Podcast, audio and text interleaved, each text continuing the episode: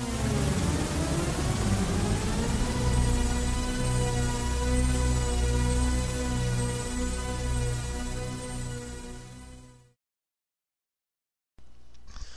pessoal, bem-vindo a mais um Locadora do Trash. Bom, depois de um longo inverno, estamos de volta aí. É, dessa vez estou sozinho. Vamos adicionar os áudios aqui que vocês estão acostumados, né? É, aconteceu um monte de problemas. Acho que em junho foi um mês trágico aqui pro Terror Mania. É, vocês sabem que nós estamos, como posso dizer, né?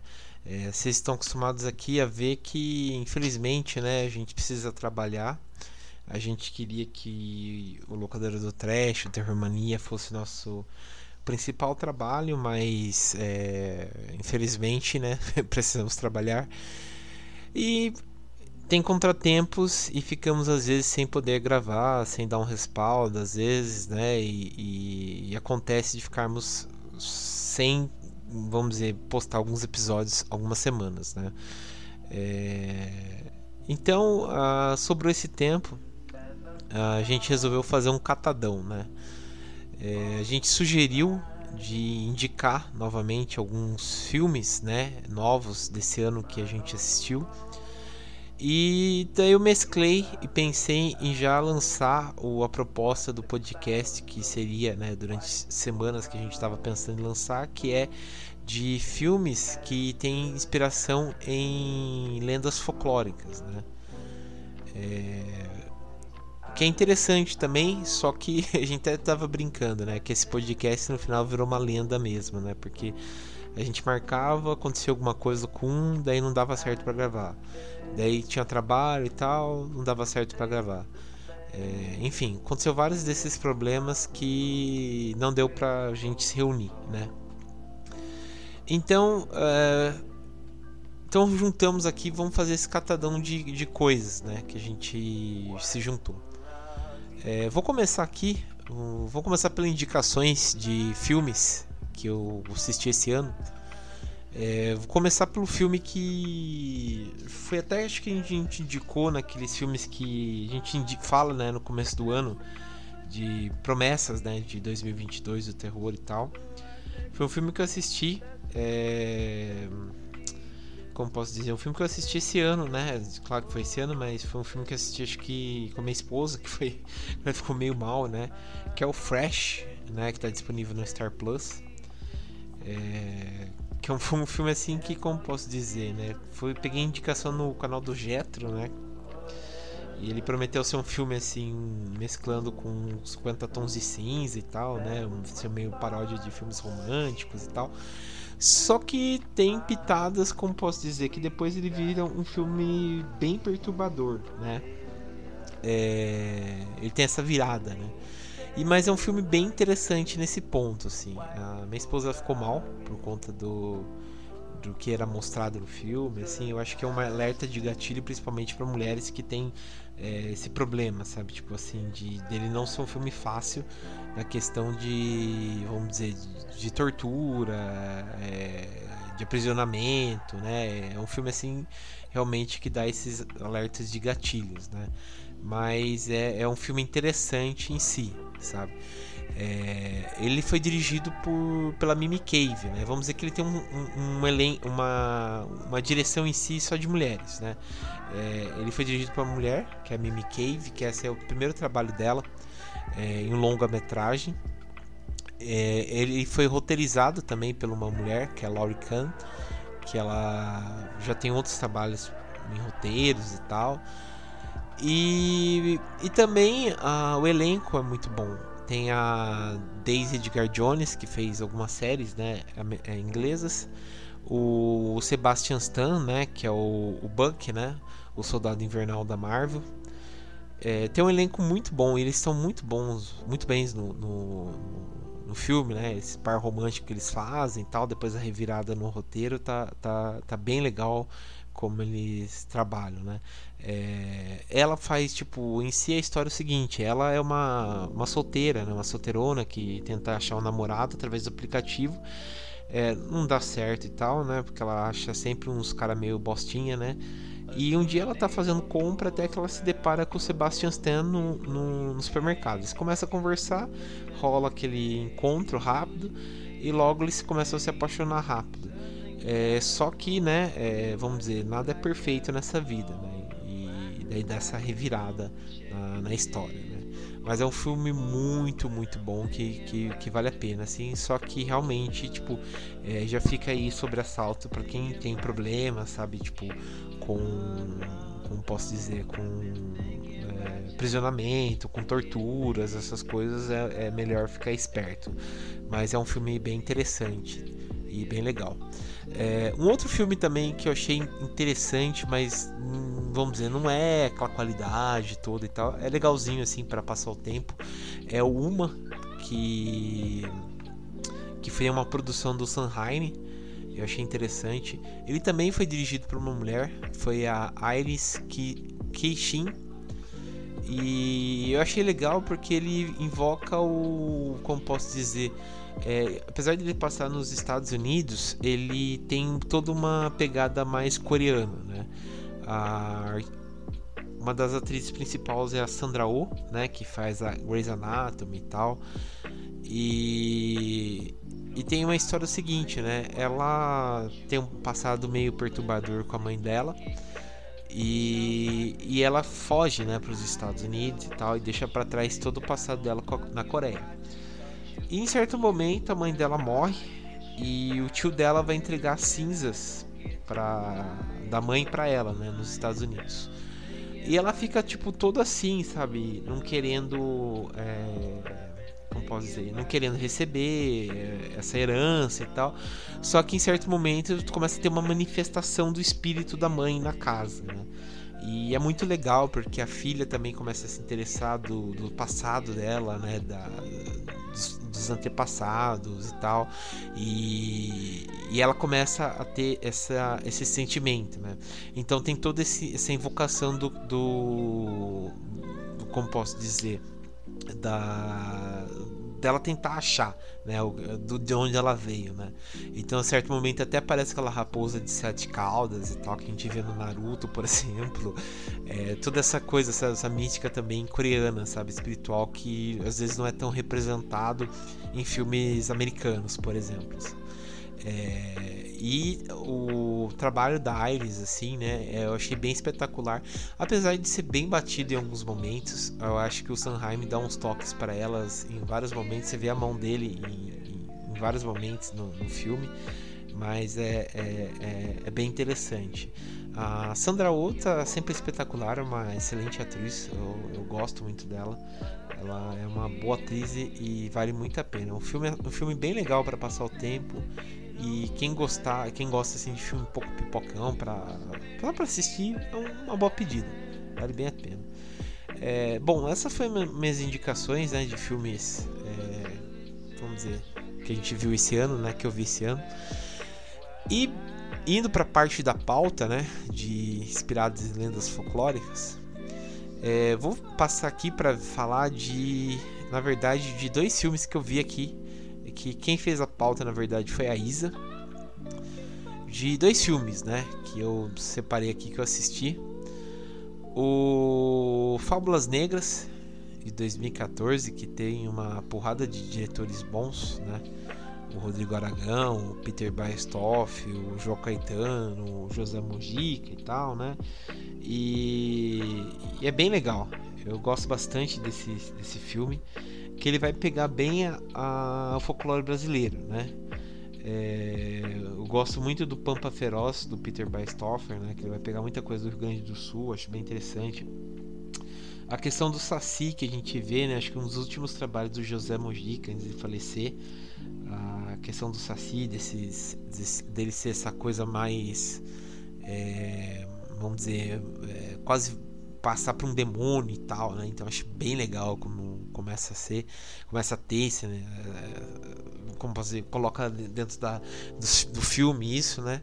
A questão da loira do banheiro também, né? Que, que o João Caetano coloca, achei bem legal. E também a casa da Yara, né? A Yara Serei e tal, que, que é bem legal como ele trabalha, né? Fora que o Rodrigo Aragão também, quando vai fazer, por exemplo, um filme, é, é puta de um filmaço, né? Tipo, principalmente a maquiagem e tal, ele sempre arrasa, né? Então são filmes excelentes e tal. E também um outro filme que eu vi aqui, é, na verdade também vi o, o, Ritual, né? Que é um filme inglês, né, que eu achei interessante, mas não vou entrar tanto em detalhes nesse aqui. É, mais um outro que é o A Última Profecia, que está disponível na Amazon. Acho que esse daqui foi um boom porque ele saiu em 2002 que ele tem o Richard Gere no elenco, né? É... Que aquela história, eu achei uma história interessante, porque conta é o seguinte, né? O Richard Gere é um jornalista que ele compra uma casa, né, com a esposa dele, os dois estão felizes e tal. E a esposa dele é, tá dirigindo o carro depois de comprar casa e tal, os dois estão felizes e tal. E ela vê uma mariposa, um homem mariposa. E quando ela vê isso, ela sofre um acidente. E normalmente as pessoas, né, tem essa lenda local de que pessoas que veem esse homem mariposa vai acontecer alguma coisa grave, né? E como o Richard Gere é, ficou marcado, né, porque a esposa dele morreu né, é, decorrente a esse acidente, ele fica meio interessado nessa lenda urbana e tal, e ele vai investigar.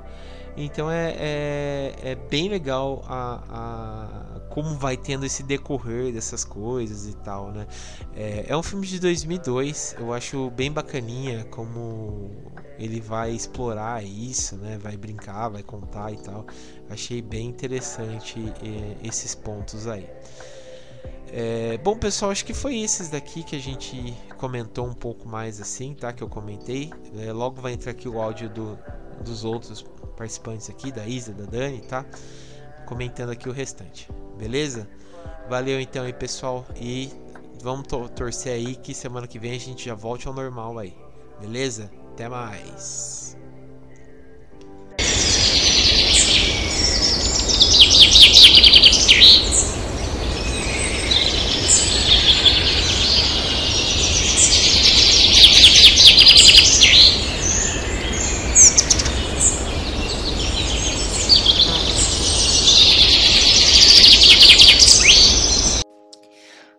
Eu sou a DNB. Como o João falou, locadora do Trash aí tem passado por momentos difíceis, né? A vida tá uma coisa muito louca, mas a gente conseguiu finalmente gravar alguma coisa aqui para vocês. E o mais curioso aqui, né, curiosidade dos bastidores, é que foi justamente quando a gente resolveu gravar é, um episódio com temas de lendas, né? Lendas folclóricas, enfim. E esse podcast quase virou uma lenda também, porque ele quase não acontece, mas a gente conseguiu, eu acho. e eu vou aqui comentar de dois filmes que eu gostei muito, assim. É, a Izzy, ela fez é uma pauta, né, com alguns filmes baseados em, em lendas, em casos reais aí que não tem muita explicação.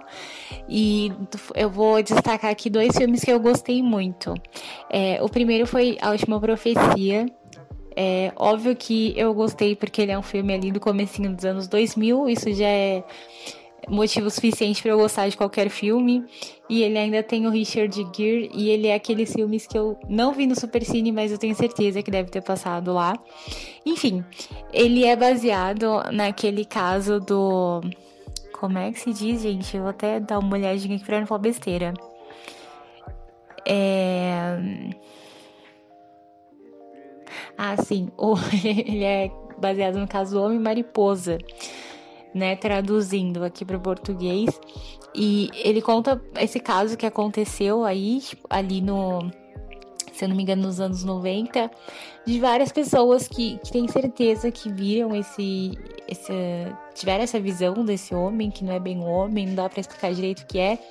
De várias pessoas que tiveram várias premonições, né, em diferentes lugares. E elas tinham isso em comum, ter tido esta visão. E através dessa visão elas começavam a ter premonições de tragédias que iam acontecer.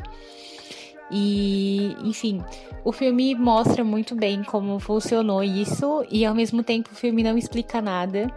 E para mim isso é o mais legal do filme, porque como se trata de uma lenda, obviamente é uma coisa que não tem explicação.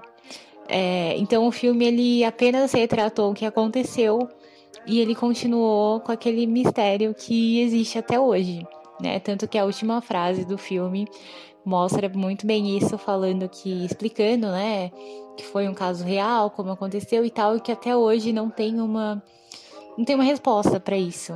Foi só um, um, surto ali coletivo que rolou e ninguém sabe de onde veio, para onde foi, se voltou de novo, se aconteceu de novo em outro momento, enfim.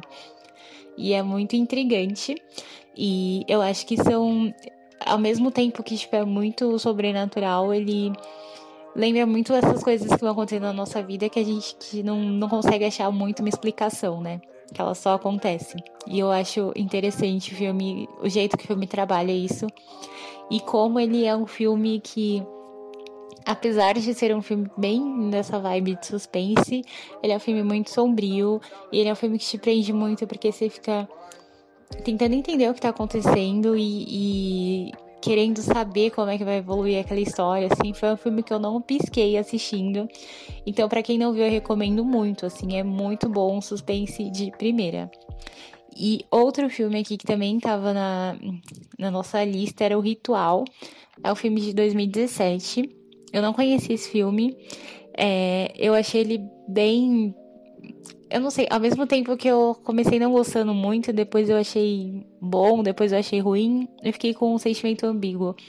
Mas enfim, ele conta a história desse grupo de amigos é, que eles estão ali tentando decidir o que fazer, se eles vão viajar, se eles vão acampar, se vão fazer uma trilha e tal. E aí, nesse dia que eles estão tendo essa conversa, é, um dos amigos deles acabam é, sendo assassinado num assalto. E aí o, o, um dos amigos tá presente nesse momento e ele não faz absolutamente nada, fica lá só olhando. E enfim, aí passam acho que uns dois anos. E aí a gente volta a ver esse grupo de amigos e esse amigo em questão carregando esse trauma do passado, né? De não ter ajudado o, o, o, outro amigo dele. Nossa, amigo, amigo, amigo. É o resumo do filme, né? Podia se chamar Amigos. Mas enfim. E aí eles resolvem fazer essa viagem em memória do amigo deles que, que faleceu. Enfim, como a gente já sabe, quando as pessoas resolvem viajar para o meio do nada, fazer uma trilha no meio do mato, o que acontece? Morte. E é isso que acontece nesse filme muitas mortes, muita confusão, muita ideia errada. É, ele é aquele filme bem óbvio, né? A gente já sabe o que vai acontecer, mas é muito curioso como as formas acontecem, assim. É, o que, que tem por trás daquelas coisas que estão acontecendo ali com eles durante essa trilha que eles fazem na floresta, né? Eles fazem uma trilha, acampam, encontram uma casa lá esquisita, cheia de coisa. E, enfim, o filme vai se desenrolando é, pra gente saber por que, que eles estão passando por isso e por que que. o que que tá fazendo eles, eles correrem perigo e tal. É, não é assim, uau, que filme interessante, super maravilhoso, mas é um filme curioso. Eu achei que ele tem. Eu não sei explicar o que é, mas ele tem alguma coisinha diferente dos outros que a gente tá acostumado a ver. É, e acho que o elenco também é muito bom. E, enfim, é um terrorzinho daqueles básicos, mais bons ao mesmo tempo. Acho que vale muito a pena ver. É, eu não sei ao certo, talvez a Isa possa explicar melhor a, a história ali por trás dele. É, qual a lenda, mas é, com certeza é alguma lenda dessas coisas que vivem, desses seres é, que vivem na floresta que a gente não conhece. E eu acho que ele traz muito essa essa lenda que existe, acho, em qualquer lugar do mundo, né? De que tem esses seres na floresta que a gente tem que respeitar e que a gente não conhece. Então, acho que é, essa é a mensagem do filme, né? Uma coisa bem good vibes, ao mesmo tempo que não é. Mas enfim, é isso, galerinha. Espero que na próxima a gente possa gravar todo mundo junto, né? Um podcast normalzinho, mas espero que vocês gostem desse episódio e vocês curtam os filmes que a gente recomendou aqui. Se vocês tiverem mais alguma sugestão de, de lendas urbanas aí que existem, mandem pra gente. E é isso. Gratiluz, até mais.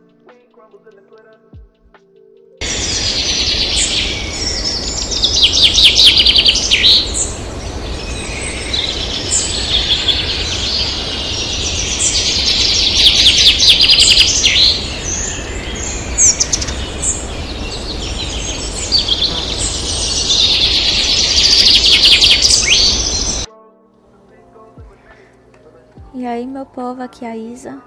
E na nossa pauta de filmes inspirados em lendas folclóricas, eu selecionei dois filmes que eu realmente amei, amei, amei os dois. E não são de lendas assim muito conhecidas, sabe? Uma é uma lenda indiana e a outra é uma lenda que é até mais comum aqui na América Latina, que é da Guatemala. Primeiro eu vou falar desse da, da lenda indiana, que é o filme Bulbul, que a lenda que esse filme é inspirada é a lenda de Shudale, que é uma mulher que sofre violência e depois disso ela se transforma numa espécie de bruxa. Parece um pouco com o nosso curupira aqui do Brasil, porque ela tem os pés virados para trás e ela tem os cabelos longos. A lenda em si é essa, mas a história vai um pouquinho além disso. É, esse filme ele é maravilhoso, não não apenas pela fotografia dele, que é linda, linda, linda. Cada cena parece que você consegue printar e fazer um papel de parede, sabe? É tudo muito estilizado, é uma coisa assim, uma vibe meio gótica, sabe? E é aquele clima escuro, aquela coisa densa e castelos e palácios e aquelas florestas que dão medo. Enfim, o filme todo ele é lindo, é perfeita a fotografia dele, aquela coisa bem estilizada. Mas não apenas por isso, mas pela história em si e o impacto que ela traz, sabe? É, o Bulbo, ele conta a história da Bulbo, que ela é uma criança que tudo isso se passa no século XIX, na época em que a Índia fazia meio que parte da Inglaterra, sabe? Que era meio que uma colônia britânica. E se eu tiver errado, me corrige, João, que ele que é o professor de história aqui, aqui do locadora. Mas enfim, aí começa aí no século XIX, no casamento arranjado da Bulbo. Ela é uma criancinha ainda, você vê, ela tem uns 6, 7 anos assim no máximo. Daí passa toda aquela cerimônia, ela se preparando para o casamento e tal. Daí chega o casamento. Ela acha que ela vai se casar com o menininho que tem lá, que é o Satya, que tem pegando a idade dela mais ou menos. Só que daí quando passa para para cerimônia e tal, ela tá se casando com um cara adulto. E ela tá indo morar lá no palácio dele, porque eles são ricos e tem muitas posses por lá e são as pessoas influentes. Esse cara até então, ele é até gente boa, né? se a gente for relevar o fato dele estar tá se casando com uma criança. Mas lá eles cuidam bem dela e tal. Só que esse marido dela tem um irmão gêmeo que é completamente desequilibrado, que fica tentando abusar da Bubo, ainda quando ela é criança. Mas as coisas pioram à medida que o tempo passa. É, ele não conta história muito linear, não, sabe? Do casamento a gente já vê ele na, na fase adulta e depois eles ficam voltando na história para a gente entender o que foi que aconteceu para poder ter chegado naquela situação. Daí a gente só vê que o determinado momento lá, quando ela já era adulta, o esposo dela faleceu de um ataque que acreditam que foi um animal, alguma coisa do tipo. E eles chamam o Satya, que estava estudando na Inglaterra, para poder voltar, né, passar um tempo lá com a família. E nisso ele tem a teoria de que tem um serial killer à solta, porque tem vários caras que estão morrendo dessa mesma maneira, com esse ataque. Porque ele diz que não é animal e que é um serial killer à solta. Daí ele começa a fazer meio que uma comitiva para juntar vários caras lá da, dessa cidade que eles vão caçar esse suposto serial killer. Só que quando ele volta lá, né, pra casa dele, ele vê que a Bu mudou completamente. Que ela era uma criança muito doce, muito amigável, muito boazinha com todo mundo. Só que quando ele volta pra, lá pra casa dele, ela tá meio. Não sei, tá com humor meio ácido e ela tá muito autoconfiante, sabe? Pro gosto dele. E ele percebe que ela tá bem diferente do, da Bubo que ele conhecia. Só que aí, como já deu para entender até esse momento, né? É, não tem nenhum serial killer solto e, na verdade, os ataques estão acontecendo por causa da, dessa Shudale, que é essa bruxa, que é meio que uma defensora das mulheres, sabe? E a Bubu também, ela é como se fosse uma representação da deusa Kali. E fica esse paralelo, porque ela é tanto essa criatura mitológica quanto uma representação de uma divindade hindu. E, enfim, é, Eu não vou contar muito sobre a história, porque esse filme realmente vale a pena assistir ele com essa. sem saber tudo que vai acontecer, né? Mas eu acho que o mais surpreendente não é nem o fato dela ser a criatura, porque isso já fica meio que óbvio desde o início. Mas o que pega a gente é tudo o que aconteceu com ela para ela poder virar essa criatura. Que vou deixar até um alerta de gatilho que tem umas cenas meio gráficas envolvendo estupro e umas coisas bem pesadas. É, mas o filme em si, ele é muito bom e, meu Deus, esse filme é muito lindo, assim, esteticamente falando. E assistam. Ele está disponível na Netflix, eu acho que ele entrou inclusive agora esse ano, em maio. E ele tá lá. E assim, eu conheci esse filme, eu nem tinha muita base nem nada do tipo sobre o cinema indiano sem ser Bollywood, né? Porque até então a imagem que eu tinha era daqueles filmes que é todo mundo cantando e aqueles cavalos que fazem drift e passam por debaixo de caminhão e aquelas cenas de ação divertidas de assistir. Mas esse Bulbo ele é totalmente diferente dessa visão que eu tinha sobre o cinema indiano. E a direção dele também é por uma mulher, que é a Anvita Dutt, que esse é o primeiro longa que ela dirigiu, que até então ela só tinha experiência em clipes e nessa parte de Bollywood mesmo, de musical e tal. Eu acho que a gente consegue ver muito também, porque o filme é tão lindo que ele parece um, um clipe gigante. E assistam.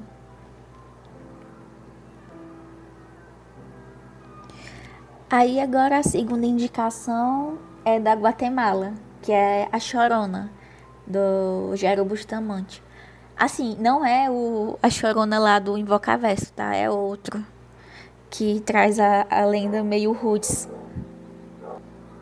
E esse aqui da Chorona, se não quiser spoiler grande, não lê a sinopse, porque a sinopse logo no início já fala o que é que acontece no filme.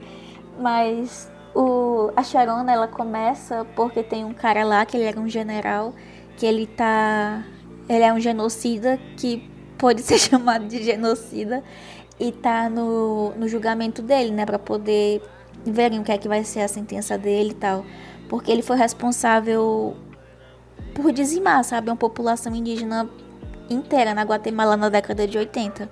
E não só executando mesmo, como também usando de tortura. E é um negócio totalmente inescrupuloso, até com criança também, é um negócio terrível. Daí ele está sendo julgado somente agora, que ele já está bem idoso, para poder ver o que é que vai acontecer com ele, né, em relação aos crimes que ele cometeu. Só que, apesar dele ser considerado culpado, a pena dele, por ele ser idoso, vai ser todo em casa e tal, com todo o conforto na casa dele. Porque até então as pessoas acreditam que ele tá bem doentinho e tem que ficar direto sob cuidados médicos, mas na verdade ele tá só fazendo H mesmo, para o pessoal ficar com dó dele. Que ele tem até uma, uma saúde ok. Mas enfim, nisso que ele retorna para casa, aquele clima bem frio, assim, porque a, a esposa dele sabia, mas a filha dele não sabia das atrocidades que ele cometeu durante esse conflito na Guatemala. E ela soube, né? Todas as atrocidades que o pai dela fez. Aí fica aquela coisa meio desconfortável e tal. Nisso, começa a ter umas coisas esquisitas na casa, que é a, manifestação da chorona, né? Que é o choro durante a noite, fica ouvindo coisa, coisa que fica ligando sozinha. Só sei que todos os funcionários, eles vão embora, porque dizem que não vão ficar lá, que a casa tá assombrada e tchau. Enquanto tudo isso acontece dentro de casa, tem manifestação na porta do, do general praticamente 24 horas por dia, o pessoal pedindo justiça e levando fotos né, da, do pessoal que foi dizimado nesse conflito. E aquele clima de tensão, porque apesar da casa ser silenciosa, vazia, do lado de fora tá rolando manifestação direto. Nisso que a equipe dele toda pediu demissão, né? Ficou só uma funcionária e eles contrataram outra funcionária, que é a Alma.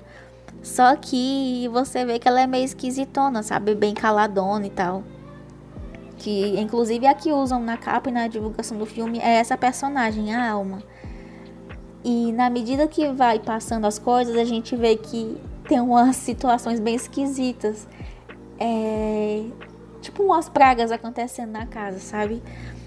Sapo aparecendo e fica tudo muito escuro.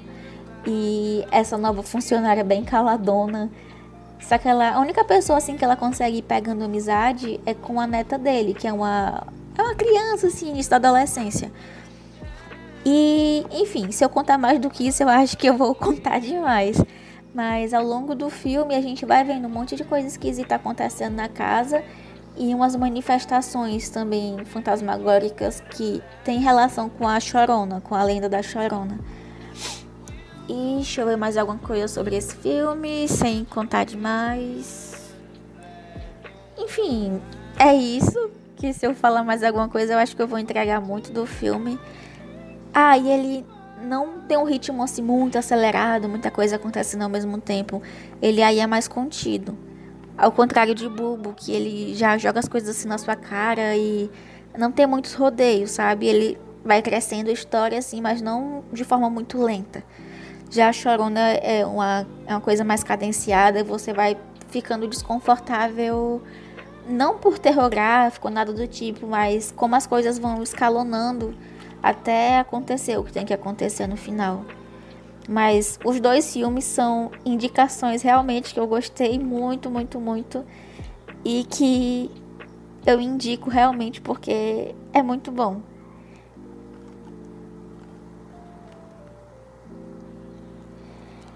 Só que a Chorona, eu não encontrei ele em nenhuma plataforma de streaming, sabe? Eu encontrei ele no torrentzão da massa.